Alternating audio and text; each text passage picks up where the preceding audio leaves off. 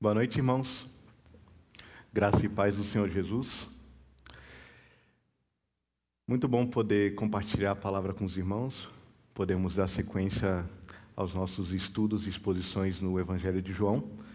E nesse sentido, eu convido os irmãos a abrirem suas Bíblias em João capítulo 5. Evangelho de João, no capítulo 5. Nós leremos dos versos 1 ao verso 18.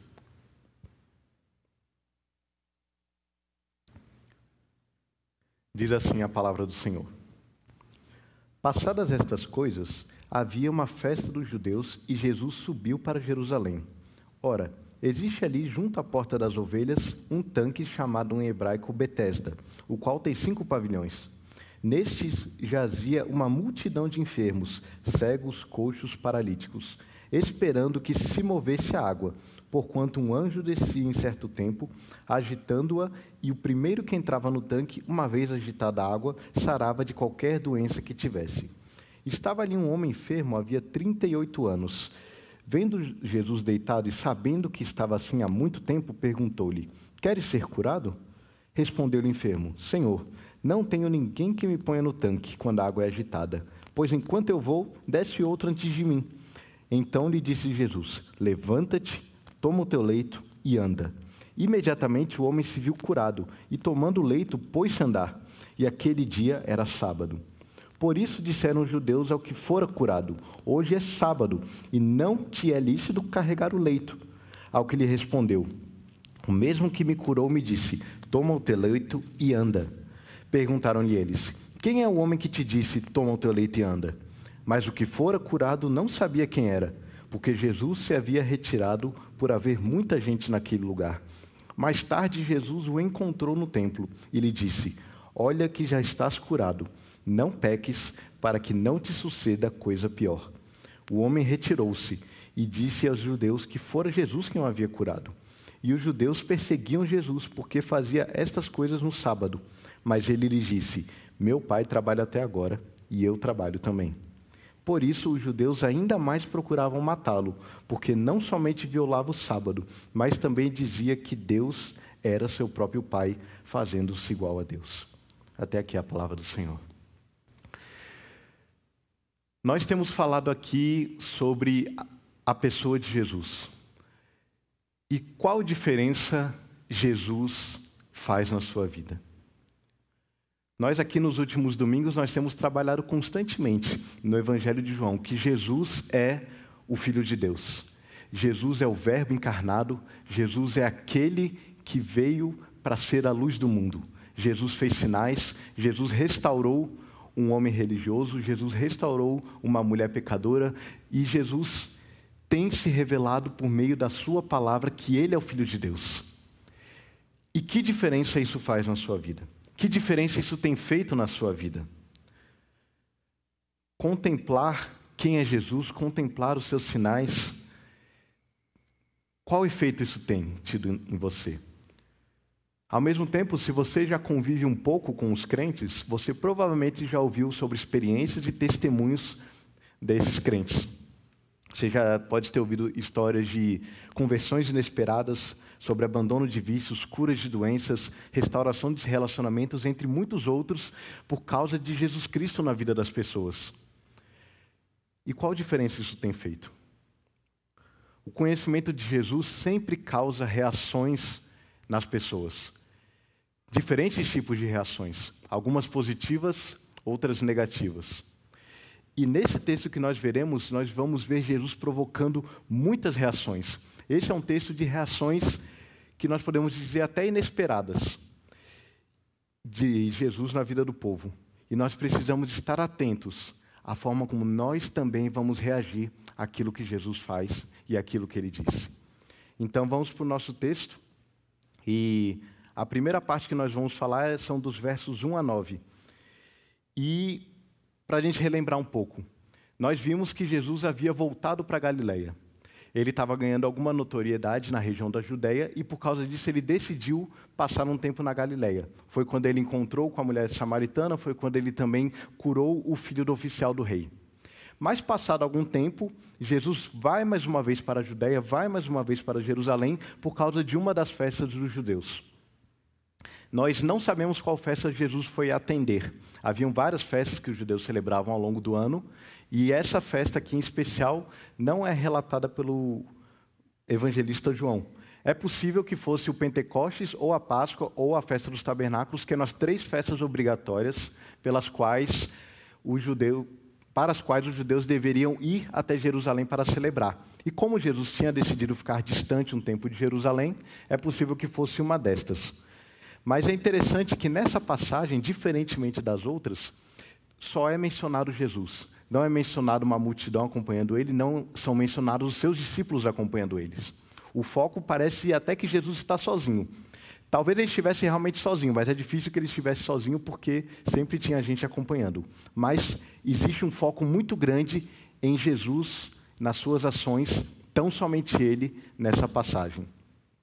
E ao mesmo tempo, o fato do evangelista João não falar a, a festa também mostra que Nesse contexto, saber a festa não é tão importante, porque nas outras vezes, ao longo do Evangelho de João, que Jesus vai até Jerusalém, as festas são identificadas e, normalmente, o ensino de Jesus está relacionado com a festa naquela ocasião, seja a festa da dedicação, da Páscoa, entre outras.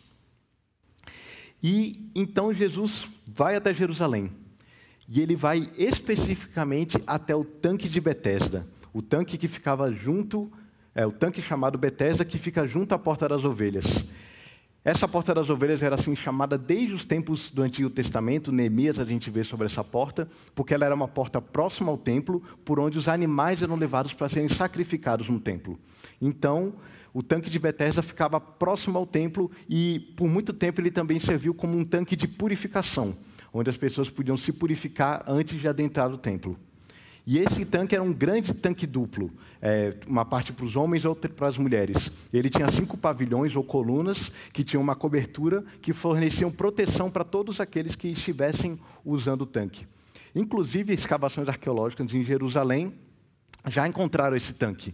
É, fica perto de hoje a igreja de Santa Ana. E já viram que era exatamente a descrição: cinco pavilhões, colunas, um tanque bem grande, cabia muita gente. E Jesus vai para esse tanque e o texto nos mostra que naquele tanque havia uma multidão de enfermos de todo tipo. Cegos, coxos, paralíticos, muitos na expectativa de uma cura, mas era uma cura supersticiosa. Em meio ao povo judeu e em meio aos povos da antiguidade, haviam superstições. Por mais que digamos assim, os sacerdotes, os fariseus e outros prezassem pela pureza da palavra de Deus naquela época, e nós sabemos que havia muitas distorções, também havia crenças populares. E não é diferente hoje em dia. Nós, até mesmo vivendo numa era secularizada, numa era em que as pessoas é, desprezam muito a fé, nós ainda vemos que no Brasil, pelo menos, há muita superstição. E isso acontecia também naquela época. A superstição aqui é a questão do, desse anjo que vinha, agitava as águas e as pessoas eram curadas nele. Aqui entende-se que essa é apenas uma nota explicativa do porquê havia tantas pessoas ali no tanque de Betesda, tantos enfermos e paralíticos ali. Alguns dizem que provavelmente, como era um tanque, vinha, ele era abastecido por um canal de água. E periodicamente vinha um grande fluxo de água que agitava as águas, e as águas, quando chegavam, elas tinham uma coloração avermelhada, provavelmente por causa de alguma ferrugem. E por causa disso, elas tinham até um efeito medicinal. Então, acredita-se que por causa disso pode ter começado essa crença popular de que um anjo vinha até lá e agitava as águas para curar. Mas é acreditado como uma crença popular que em nenhum relato da Bíblia não existe paralelo de que Deus agisse de forma assim, de vou agitar as águas e o primeiro que chegar vai ser curado não havia uma, um contato de Deus com as pessoas, não havia uma relação de Deus com as pessoas, diferentemente dos milagres que acontecem ao longo da Bíblia, em que Deus se revela às pessoas. E ainda mais que nesse tempo era um grande período de silêncio até que apareceu João Batista. Então entende-se que era uma crença popular, pessoas estavam ao redor de uma cura supersticiosa, pessoas estavam ali ansiando por uma cura, mas infelizmente estavam buscando uma cura irreal estavam buscando uma transformação de vida que não era verdadeira. E isso acontece até nos nossos dias, se nós pensarmos. Quantas pessoas, e não precisa apenas ser algo místico, não precisa, pode ser algo material, algo filosófico, algo ideológico, as pessoas se juntam ao redor de coisas para trazerem mudança para suas vidas, mas não são coisas verdadeiras. Não são coisas que podem mudar a vida delas, não são coisas que podem mudar a família delas, não são coisas que podem mudar o país delas. São apenas superstições, são apenas vãs filosofias. E, é, e o fato de todos nós termos problemas, todos nós temos lutas, todos nós buscarmos soluções para as nossas dificuldades, isso acaba proporcionando que apareçam curandeiros, que apareçam charlatões, que apareçam aproveitadores, que apareçam líderes inescrupulosos que manipulam as pessoas. Nós sabemos há pouco tempo, assim, esse é um caso muito famoso do João de Deus em Abadiânia, que por muito tempo foi um curandeiro muito famoso, vindo gente do mundo inteiro, e agora está na prisão porque estourou uma série de escândalos de como ele se aproveitava das pessoas que ele dizia ajudar. E ali no tanque de Betesda, estavam ali aquelas pessoas. Um estado de grande miséria, um estado de pessoas doentes, pessoas desenganadas pela medicina, pessoas que não tinham mais a quem recorrer e que, de alguma forma, por estarem perto do templo, também contavam com a benevolência das pessoas que passavam por ali para receber alguma ajuda. E foi para esse tanque cheio de miséria que Jesus foi. O texto mostra que Jesus foi diretamente para esse tanque. Ele foi diretamente para esse local. E no meio dessa multidão de enfermos, Jesus vê um homem. No meio de tantos, ele olha para um homem. Um homem que estava há 38 anos doente. Nós não sabemos se ele, ficava, se ele ficou os 38 anos diretamente no tanque. Talvez ele mudasse de local, mas ele passou muito tempo ali. 38 anos. Eu vou completar 28 anos amanhã. É mais do que eu já vivi. É muito tempo. 38 anos aquele homem estava ali doente, padecendo provavelmente de alguma paralisia nas pernas. O texto não é explícito, mas diante de tudo parece que ele tinha algum problema de uma enfermidade grave nas pernas. Jesus vê aquele homem específico no meio da multidão e Jesus conhece a condição dele, porque Jesus é Deus. Não foi ao acaso que Jesus foi até o tanque de Betesda. Não é ao acaso que Jesus faz o que ele faz. Ele foi até aquele tanque ver aquele homem e ele sabia da condição daquele homem. Jesus vê cada um de nós. Ele conhece a nossa situação. Jesus é Deus. Ele é Deus e ele age aqui nesse texto de uma forma soberana muito impressionante. Ele vê aquele homem e ele vai até aquele homem e diante daquele homem ele faz uma pergunta, uma pergunta que é no mínimo intrigante. Ele pergunta: Queres ser curado? Você quer ser curado? Isso é um pouco intrigante porque a gente olha para aquele homem naquele estado de miséria, naquele estado de 38 anos, naquela situação terrível, e a gente imagina que é óbvio que ele ia querer ser curado. Mas não necessariamente é assim. Podemos, às vezes, estar numa situação tão ruim há tanto tempo que a gente já está tão acostumado com ela que a gente nem pensa em mudar. Assim, aquele homem viveu aquele, aquela vida 38 anos, era aquilo que ele conhecia, era aquilo que ele vivia. Às vezes, ele poderia simplesmente querer continuar daquele jeito. Ou então, mesmo ele estando ali no tanque de Betesda, ele estava há 38 anos sem cura, sem uma possibilidade de melhora. Já não passava mais pela cabeça dele. Curar já era algo que ele nem mesmo mais pensava. E a pergunta de Jesus, de alguma forma, pode tirar a letargia da mente daquele homem e fazer com que ele tome condição, é, noção da condição dele, tome consciência da condição dele. Jesus pergunta para nós também hoje: Você quer ser curado? Às vezes a gente não pensa que a gente precisa de alguma cura ou de alguma mudança na nossa vida, por pior que as coisas estejam. Essa passagem especial de se acostumar com uma situação muito ruim me fez lembrar de uma história de um homem que eu conheci alguns anos atrás. Era o senhor Alexander Lax. Ele era um judeu polonês sobrevivente do Holocausto. E ele deu uma palestra na minha época de faculdade. Um senhor muito agradável, muito bonzinho. E ele contou o relato dele do campo de concentração. Ele, inclusive, fez parte do campo de concentração de Auschwitz. E, assim, é uma, uma daquelas coisas que a gente não esquece. Tamanho, tamanha, tamanho a gravidade do relato. Mas, uma coisa que me lembrou nessa história. Ele contou que quando eles foram resgatados, ele e os companheiros dele, do, pelas tropas aliadas, eles estavam lá na tenda, sendo cuidados pelas pessoas, e chegou uma enfermeira e perguntou para ele: é, Você quer comer alguma coisa?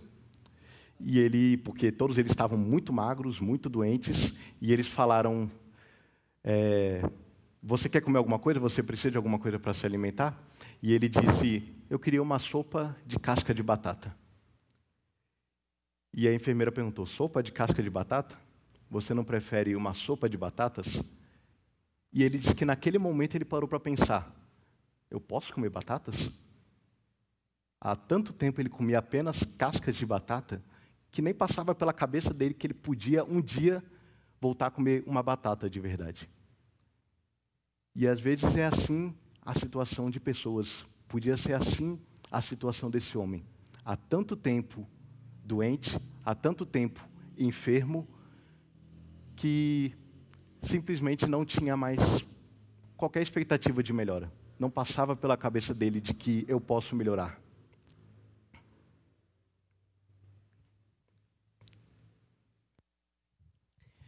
E Jesus faz essa pergunta para esse homem. E a resposta desse homem é uma resposta que é uma mistura de um lamento, de uma ilusão e até de um ressentimento. Porque ele diz: é um lamento porque ele fala, não tem ninguém para me ajudar. Jesus pergunta, é interessante, o homem não fala que ele quer ser curado, ele fala assim, não tem ninguém para me ajudar. Eu estou aqui sozinho. É, existe uma tristeza nele, mas também existe uma ilusão que ele fala: não tem ninguém para me pôr no tanque. Ele acreditava que aquele tanque de alguma forma poderia curá-lo. Ele estava ainda preso naquela superstição. E no final também um ressentimento, porque ele olha, eu tô aqui, ele fala: sempre que eu tento ir para o tanque, alguém entra na minha frente. Quase como eu tô aqui há tanto tempo e ninguém liga para mim. Eu simplesmente sou deixado aqui. As pessoas entram no tanque antes de mim. Então aquele homem, ele apresentava um estado tão triste, tão lamentável, do ponto de vista físico, emocional e também espiritual. Talvez ele não tivesse mais esperança, talvez ele não imaginasse que podia ser curado. E Jesus se volta para ele, para aquele homem sem esperança, e ele diz a sua palavra poderosa. Ele diz: Levanta-te, toma o teu leito e anda. Três imperativos, três ordens Jesus dá para esse homem. E eu fico imaginando a cena. Às vezes a gente pode imaginar um homem deitado, 38 anos enfermos, as pernas dele já deviam ser muito fracas, talvez até atrofiadas, e de repente Jesus fala, e o poder de Deus vem na vida daquele homem, e a gente consegue imaginar as pernas fracas dele. De repente elas começam a se esticar, os músculos começam a se fortalecer, os ossos começam a se instalar aquele homem começa a sentir uma força que ele não experimentava há tanto tempo. E ele se põe de pé, sozinho, sem ajuda de ninguém. Ele toma o leito dele e ele sai andando. Ele foi curado. Ele foi transformado. A palavra de Jesus é uma palavra poderosa. E aquele homem experimentou naquele momento a mudança da vida dele, depois de tanto tempo. Tanto tempo doente. Jesus efetuou ali uma cura misericordiosa. Mas, como eu falei no começo, as reações às vezes não são aquilo que a gente espera diante de um milagre. Porque diante de uma cura misericordiosa, poderosa, como a gente viu, Jesus só falou e as pernas daquele homem voltaram a funcionar. Não foi algo gradual, foi algo instantâneo. De repente, aquele homem tinha força de novo. E o cenário que Jesus se depara é um cenário de corações endurecidos. Isso a gente vê nos versos seguintes, eu vou até reler para a gente poder prestar mais atenção. São os versos de 10 a 15. Final do verso 9: E aquele dia era sábado.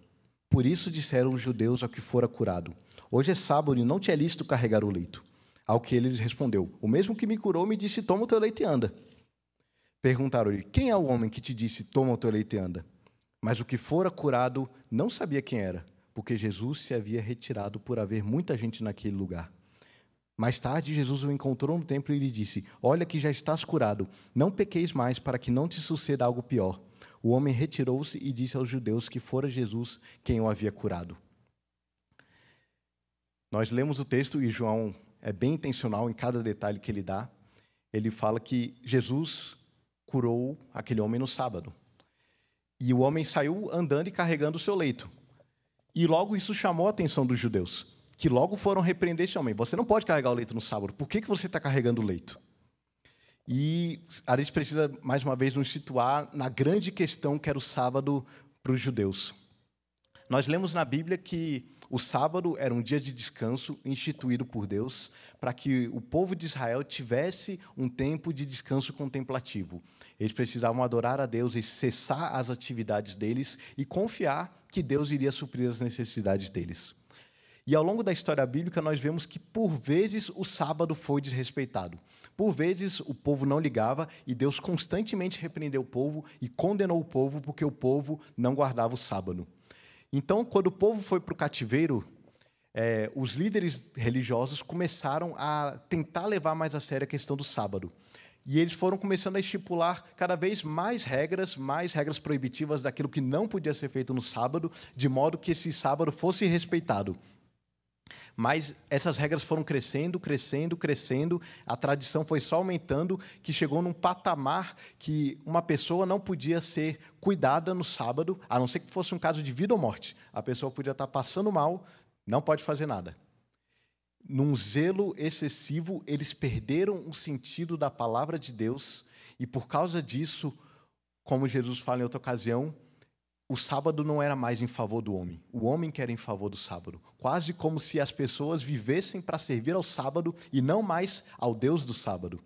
E nesse sentido, especificamente, uma das regras que eles, foram, que eles estipularam é que ninguém poderia carregar o seu leito fora de casa é, no dia de sábado.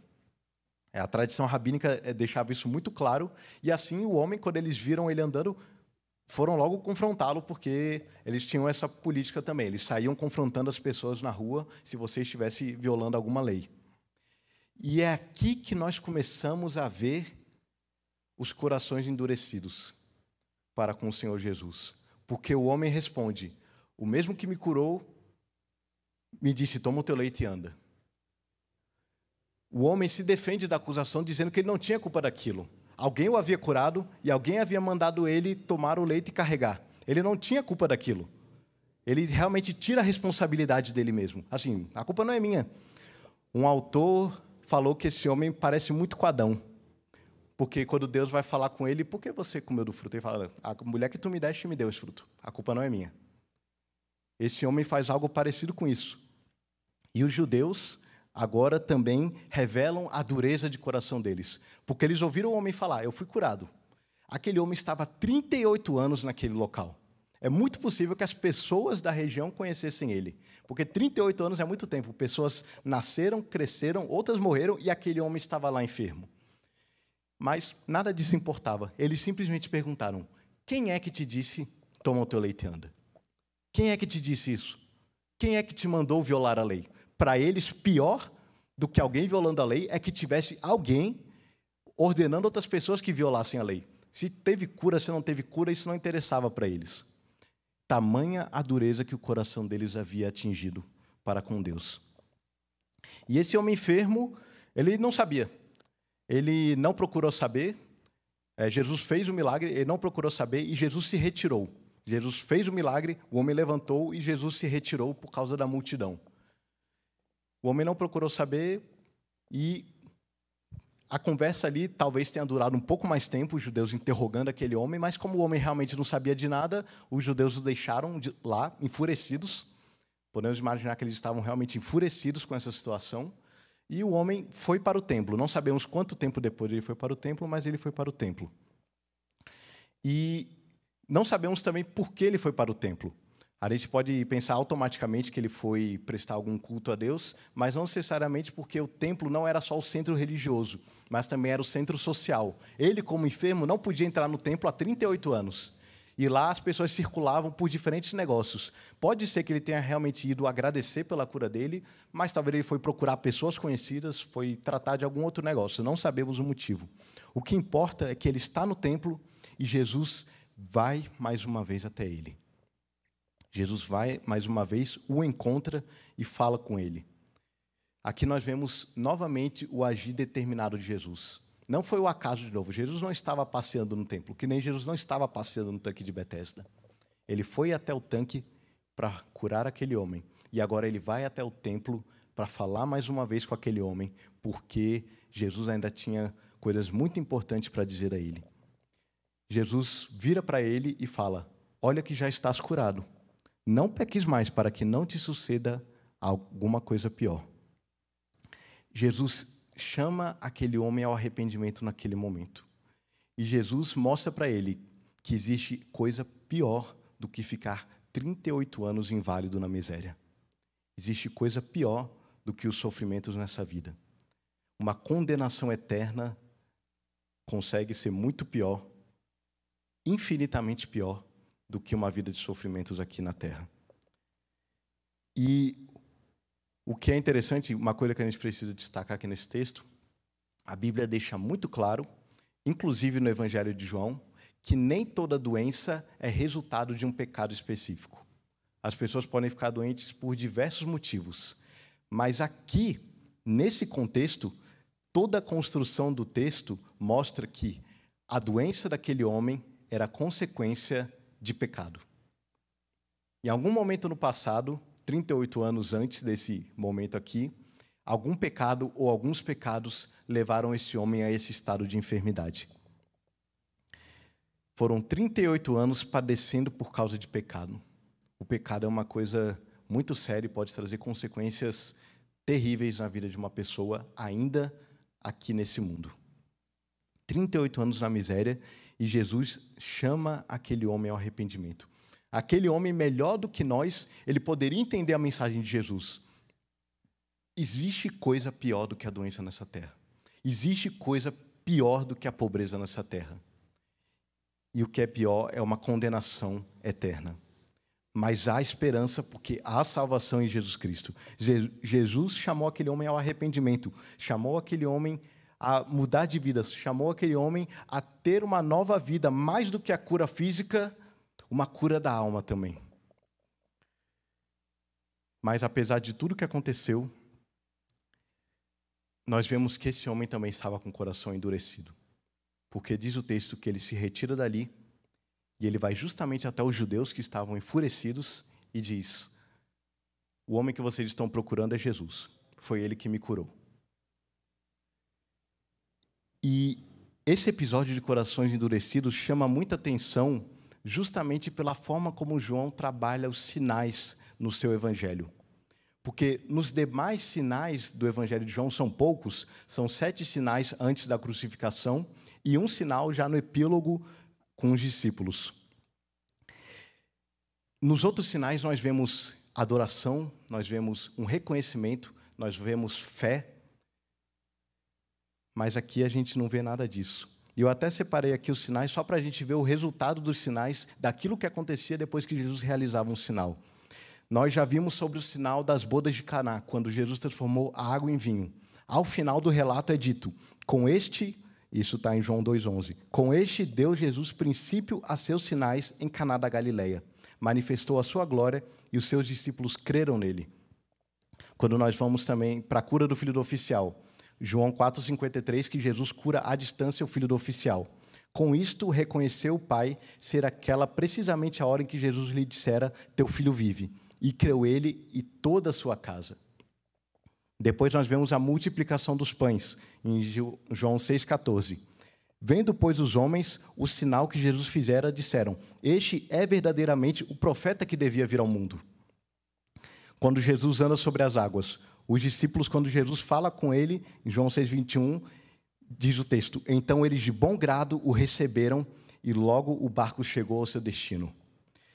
A ressurreição de Lázaro. Depois que Lázaro é ressurreto, diz o texto: Muitos, pois, dentre os judeus que tinham visto, vindo visitar Maria, é, vendo o que fizera Jesus, creram nele. Mas também tá tem um outro grupo, Outros, porém, foram ter com os fariseus e lhes contaram dos feitos que Jesus realizara. Já depois da ressurreição, a pesca maravilhosa, os discípulos estão pescando, Jesus manda eles jogarem a rede, na hora que eles pescam e vem a rede cheia de peixes, eles exclamam: É o Senhor. E eu deixei por último a cura do cego de nascença, que é o outro sinal, porque esse sinal especificamente ele faz vários paralelos com esse outro sinal aqui. Nos dois, há um longo tempo de sofrimento. Um por 38 anos, outro desde que nasceu. Nos dois, a história se passa em Jerusalém num tanque, o tanque de Betesda, o tanque de Siloé. Nos dois, há uma discussão sobre a causa do pecado. Desse homem, a doença, a causa da doença. Desse homem foi por causa de doença, do cego de nascença não teve a ver com pecado.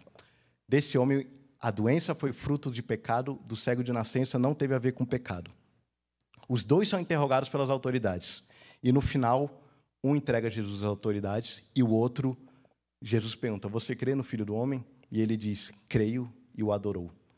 Então, todos os outros sinais do Evangelho de João apontam adoração a Jesus, reconhecimento de Jesus, alegria por Jesus, fé em Jesus, mas nesse aqui não há adoração, não há gratidão, não há fé, há apenas corações endurecidos. E não é a primeira vez que isso acontece no mistério de Jesus. Quando nós lemos sobre a cura dos dez leprosos, Jesus curou dez leprosos e apenas um voltou para agradecer e adorar. Isso deve nos chamar a atenção porque o milagre não é sinal de fé. Aqui é um milagre totalmente soberano do Senhor. Mesmo diante do milagre, pode haver incredulidade. E isso deve nos fazer refletir sobre qual é a nossa reação diante daquilo que Jesus tem feito.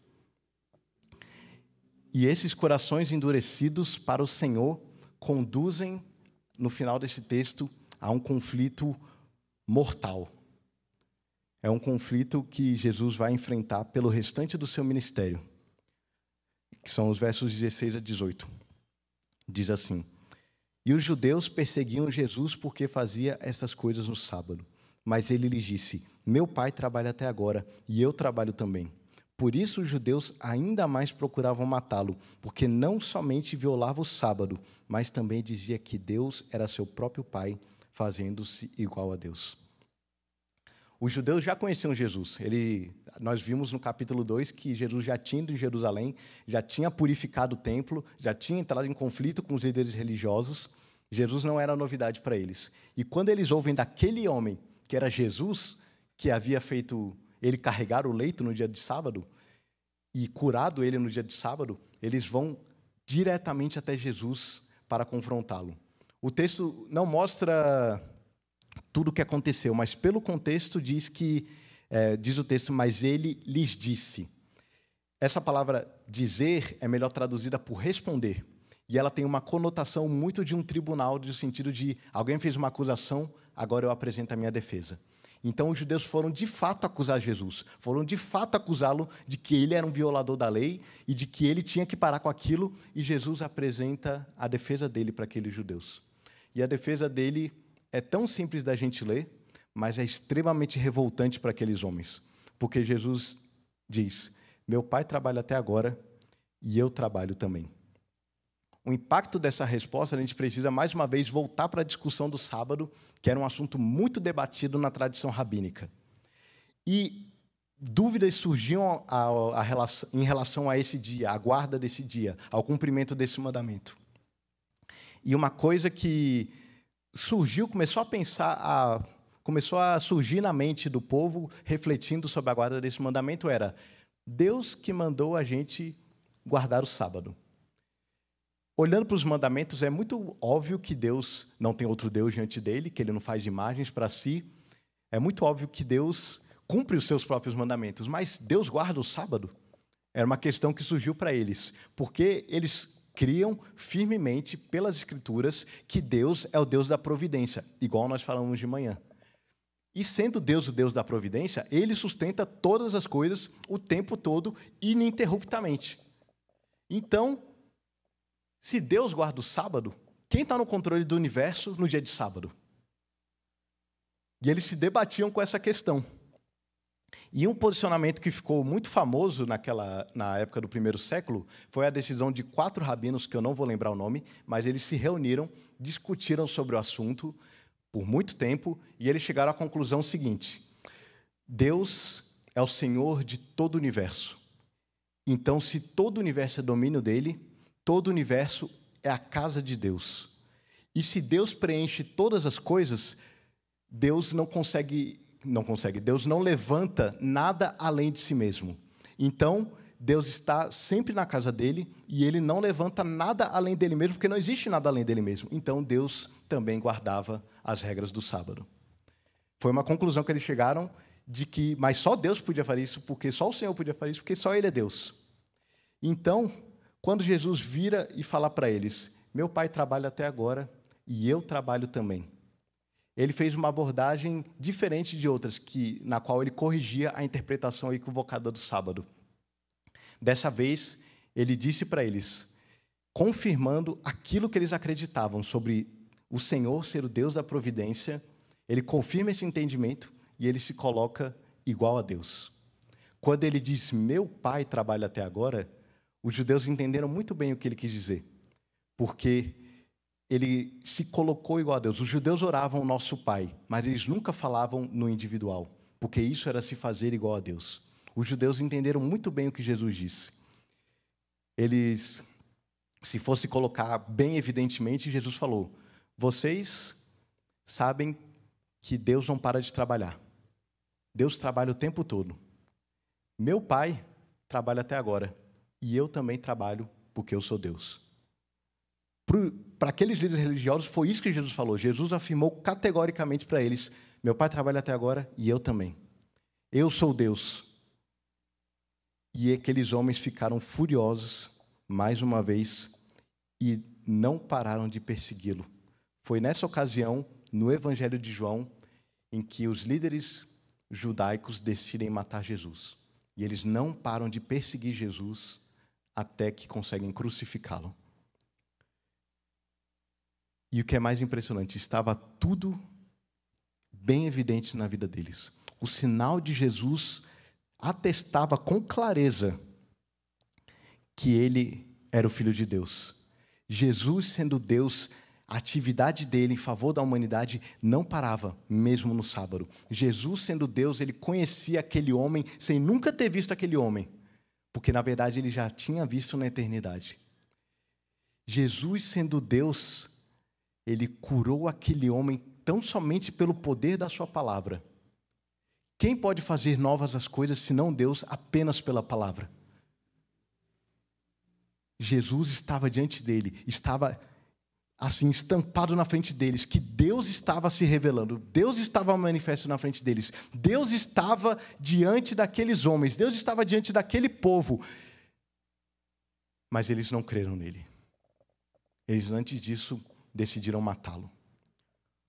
Os corações endurecidos rejeitaram a Cristo e iniciou-se um conflito mortal. Por causa da incredulidade humana, o Senhor Jesus foi morto na cruz. O grande conflito de Jesus foi contra o pecado, e por causa do pecado ele morreu. Mas não apenas o pecado daqueles homens, mas também o meu pecado e o seu pecado, porque nós, nos nossos pecados, nós rejeitamos a Deus, nós rejeitamos a palavra de Deus, nós rejeitamos as ordenanças de Deus. E por causa disso, havia ira contra nós, havia uma condenação contra nós, mas o Senhor, bondosamente, misericordiosamente, com grande amor com que nos amou, enviou seu Filho Jesus Cristo ao mundo. E o seu Filho Jesus veio, confrontou o pecado, lutou contra o pecado, sofreu a ira que era devida a nós, pagou o preço na cruz e nos livrou da perdição. Ele nos salvou da condenação eterna. Esse é o episódio. Uma cura misericordiosa foi contemplada por corações endurecidos, causando um conflito mortal. E diante disso, qual é a nossa reação para com o Senhor Jesus?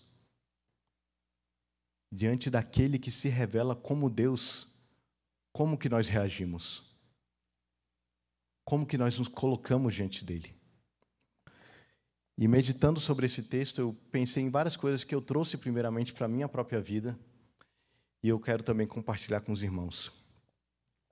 Algo que logo no começo do texto me chamou a atenção foi a misericórdia soberana do Senhor Jesus. Jesus agiu com uma misericórdia soberana na vida daquele homem. Aquele homem, em nenhum momento da narrativa, ele demonstra fé. Ele não pede para ser curado. Nada disso. Jesus só vê aquele homem no seu estado de miséria, vai até ele e o cura. No meio da multidão, Jesus curou só ele. Jesus não curou mais ninguém. E diz que havia uma multidão de enfermos, mas ele curou aquele homem. E isso faz pensar em mim mesmo, porque no meio de uma multidão de pecadores, Deus estendeu a misericórdia dele a mim. Cristo Jesus estendeu a misericórdia dele a mim. Diante de uma multidão de pessoas sem esperança, tentando achar esperança, se apegando a coisas que não são verdadeira salvação, Deus olhou para mim com misericórdia. E eu não fiz nada para receber a misericórdia de Deus. Nunca fiz. Até hoje não faço. Mas Ele estendeu a misericórdia dele. Ele me viu no meio de uma multidão de pecadores. E Ele também vê cada um aqui ele vê cada um de nós no meio da multidão. E Ele sabe as nossas lutas, as nossas dificuldades. E Ele estende uma misericórdia que não tem explicação. Eu preciso realmente lembrar todos os dias que eu era apenas um pecador, inválido, morto nos meus delitos e pecados, incapaz de me salvar, enganado, iludido, sem esperança. E Deus veio até mim. Eu preciso dia a dia lembrar de ser grato por aquilo que Jesus fez em minha vida. E nós precisamos ser gratos pela salvação, pela misericórdia que o Senhor Jesus nos estendeu. Outra coisa que me chamou muita atenção nesse texto foi a gravidade do pecado. Aquele homem padeceu 38 anos por causa de pecado. 38 anos, que nem eu falei, é mais do que toda a minha vida é a vida de muitas pessoas. É na média da expectativa de vida é a metade da vida da maioria das pessoas. É muito tempo. Por causa de pecado, uma pessoa tem que sofrer. A gente tem que encarar com seriedade o pecado, porque a Bíblia mostra que nós fomos perdoados, mas os pecados têm consequência. Até na vida de grandes homens de Deus da Bíblia, o pecado trouxe grandes consequências. Se nós lembramos de Moisés, por causa do seu pecado de ira, desobedecendo a Deus e batendo na rocha, ele não pôde entrar na terra prometida. Moisés, que conduziu o povo para fora do Egito por 40 anos, guiou o povo, não pôde entrar na terra prometida por causa de pecado. Não é que ele perdeu a salvação, não é que ele não foi perdoado por Deus, mas o pecado teve consequências na vida dele. Se nós lembramos também do rei Davi, por causa do seu adultério com Batseba e do assassinato de Urias, o filho dele morreu, Absalão se levantou contra ele e a espada não saiu de cima da cabeça dele até o fim de sua vida. E Davi foi perdoado por Deus. Ele escreveu dois salmos falando do perdão de Deus, da misericórdia de Deus, da graça de Deus, mas o pecado teve consequências extremamente graves na vida dele. E o pecado tem consequências na nossa vida. A gente não pode brincar com o pecado. Nós temos um advogado fiel e justo. Nós temos um Senhor fiel e justo para nos perdoar os pecados quando nós pecamos. E graças a Deus, porque Ele nos olha com misericórdia todos os dias. Mas isso não é motivo para nós não encararmos com seriedade o pecado. Porque ainda hoje ele pode trazer consequências. E para aqueles que ainda não se arrependeram dos pecados, o Senhor Jesus advertiu que há coisa pior do que os sofrimentos dessa vida. Ele chama cada um de nós ao arrependimento. Ele chama cada um de nós a crermos nele, aquele que é o Filho de Deus e que pode nos livrar de toda condenação. Ainda nesse texto me chama a atenção o poder de Jesus E isso também a gente relaciona na luta contra o pecado, porque nós por nós mesmos não podemos vencer o pecado, mas o Senhor Jesus, pelo seu Espírito em nós, pela nova vida que Ele nos deu, Ele nos dá força para lutarmos contra o pecado. E nele nós encontramos a nossa justificação e a nossa santificação. E o poder de Jesus é tão grande, é tão intenso, que ele pode, que ele atinge de fato todas as áreas da nossa vida. Ele nos traz a salvação, mas ele também pode restaurar tantas coisas na nossa vida. Problemas de relacionamento, problemas no casamento, problemas com os filhos, problemas de saúde. Jesus é poderoso para curar. Ainda hoje ele é poderoso para restaurar cada detalhe da nossa vida. E nós não podemos nos esquecer disso, porque Ele nos ama com uma misericórdia bendita. E Ele conhece as lutas de cada um de nós. Ele conhece as suas lutas, meu irmão. Ele conhece aquilo que se passa na sua casa. Ele conhece aquilo que acontece com você quando ninguém mais está vendo. Ele conhece as suas lutas interiores. Ele conhece as suas dificuldades, os seus medos. Ele conhece os seus ressentimentos, as suas dores, e Ele pode curar tudo isso. Lembre que Jesus é poderoso. Busque Ele, confie nele. E diante do poder de Jesus, nós somos confrontados nesse texto também com a incredulidade, porque lendo esse texto, eu li muitas vezes esse texto, eu estudei e eu fiquei impressionado realmente com a incredulidade que é manifesta nesse texto de pessoas que olham para Jesus, que vem o milagre, que vem quem é Jesus na frente deles, vem o Deus encarnado e o coração está endurecido. E o nosso coração pode se endurecer para Deus. Ele nos trouxe salvação, mas ainda assim a gente pode se endurecer para Ele. A gente ainda pode simplesmente não acreditar que Ele é esse Jesus poderoso que nós lemos aqui. A gente pode tentar lutar as nossas batalhas sem confiar nele. A gente pode achar que não tem mais solução para os nossos problemas, que não tem solução para o nosso casamento, que não tem solução para os nossos filhos, que não tem solução para as nossas finanças. A gente pode viver uma vida totalmente à parte de Jesus. E Jesus precisa bater na nossa porta e falar: me deixa entrar tem comunhão comigo. A nossa incredulidade é muito séria e a gente não pode ignorar esse pecado na nossa vida. Porque a gente pode rejeitar a bênção de Deus na nossa vida, o poder de Deus que tem para nos transformar. A gente vê problemas em todos os lugares, a gente vê problemas no mundo, a gente vê problemas na sociedade, a gente vê pecados para todos os lados. E por causa disso a gente pode se tornar um cínico, um cético, mesmo sendo crentes. É algo que eu tive que pedir perdão. Porque muitas vezes eu ajo como se Deus não pudesse mudar as coisas, como se Deus não pudesse salvar pessoas, como se Deus não pudesse converter os meus vizinhos, como se Deus não pudesse converter pessoas da minha família porque o meu coração se endurece, mesmo eu vendo tudo que ele já fez, na minha própria vida. E esse é um pecado muito sério, meus irmãos. Desde Adão, a falta de fé na palavra de Deus causa grandes estragos na vida do seu próprio povo. E aqui está estampado na nossa cara a incredulidade que levou Jesus à cruz. E nós temos que nos arrepender desse pecado. A gente tem que buscar Jesus, servir Jesus, amá-lo, adorá-lo, proclamá-lo. Ele é a esperança para o mundo. O mundo é como aquele tanque, um monte de pessoas inválidas olhando para algo que não pode trazer salvação. A salvação vem de Jesus. Não vem de um tanque, não vem de falsas esperanças, não vem de falsas ilusões, não vem de política, não vem de ideologia, não vem de qualquer coisa desse tipo. Não vem, meus irmãos. Ela vem de Jesus. E Ele pode mudar as nossas vidas. Ele tem esse poder. Creia nisso. Confie nele, busque Ele. Arrependa-se da sua incredulidade. E tenha fé no Filho de Deus. Jesus se revelou como Filho de Deus aqui.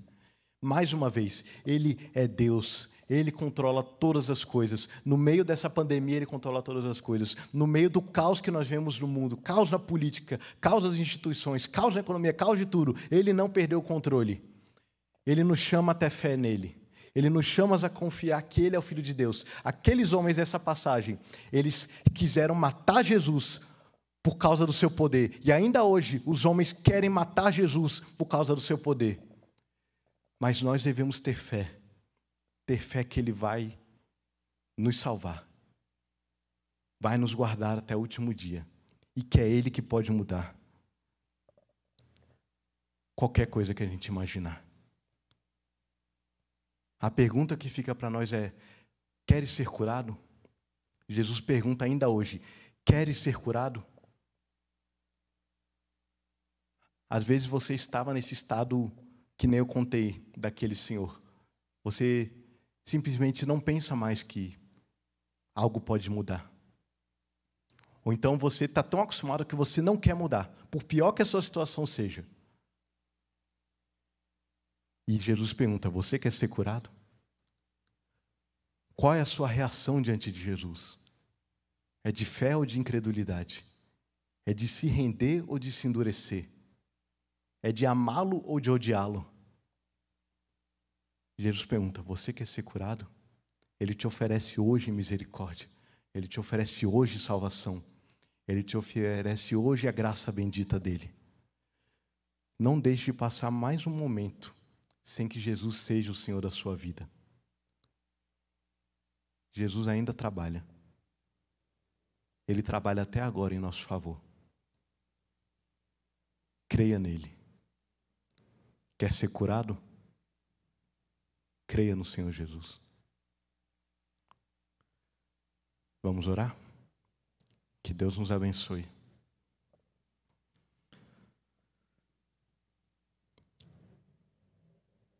Bondoso Deus, nosso Pai, nós te agradecemos pela tua misericórdia sobre as nossas vidas. Nós te agradecemos pela tua bendita palavra que nos confronta nos nossos pecados, mas que também nos estende a sua misericórdia e nos revela um Deus bondoso e amoroso que age com uma misericórdia soberana sobre as nossas vidas. Eu oro a Deus que a tua palavra fique gravada em nossos corações e que nós possamos realmente, diante de Jesus, atender ao seu chamado, sermos curados sermos transformados e não nos endurecermos diante dele, mas confiarmos no seu poder, confiarmos na sua palavra, confiarmos que ele é o filho de Deus. Nos livra, ó Deus, de todo pecado, de toda incredulidade. Nos livra, ó Deus, de coisas que às vezes podemos estar guardando há tanto tempo no nosso coração. Ressentimentos, mágoas, tantas coisas, ó Deus, amarguras, que o Senhor transforme as nossas vidas, guarde as nossas famílias, salve, ó Deus, pessoas, que nós tenhamos fé que o Senhor Jesus é poderoso, estende a sua misericórdia e Ele trabalha até hoje em nosso favor. Obrigado por tudo, bendito Deus. Nós oramos em nome do nosso Senhor e Salvador, o Filho de Deus Jesus Cristo. Amém.